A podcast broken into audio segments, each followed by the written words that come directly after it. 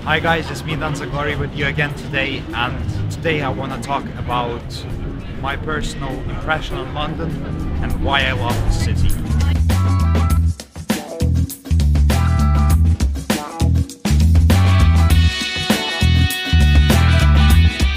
So now I'm standing in the heart of London.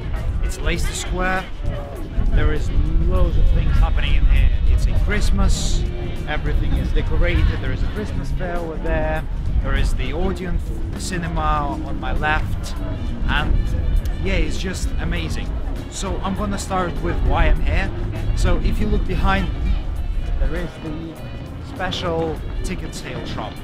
And the reason I'm talking about it is because many tourists and many people who are actually in the industry from other parts of the world, they come, they buy tickets online, and they are paying like loads of money to just go and see one theater show, which I think is a bit ridiculous.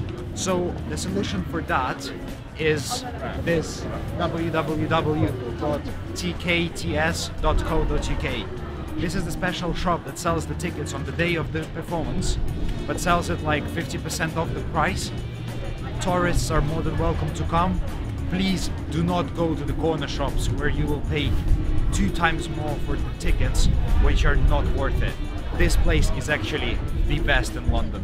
You can get any performance, any theatre production, anything you want, 50% off on the day of the performance.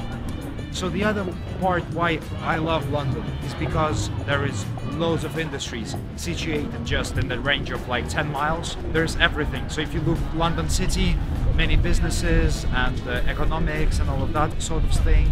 Then if you look West End, W1 and stuff like that, you will find loads of theaters, loads of places where people can go chill out, loads of pubs as well. You can go grab a beer and stuff like that.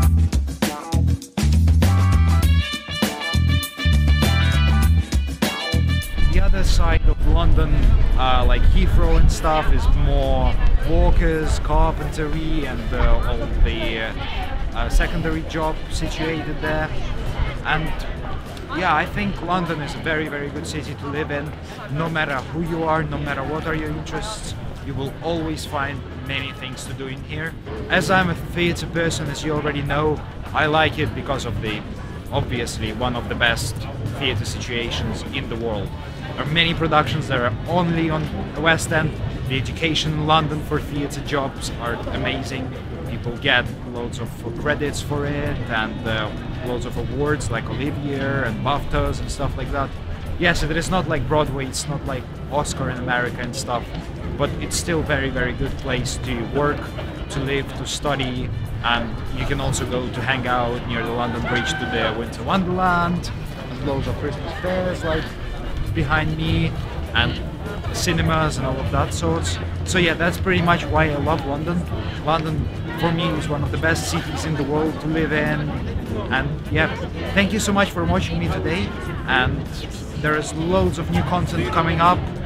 Just uh, if you like this video, just thumbs up, comment below, and thank you so much for watching again. See you later.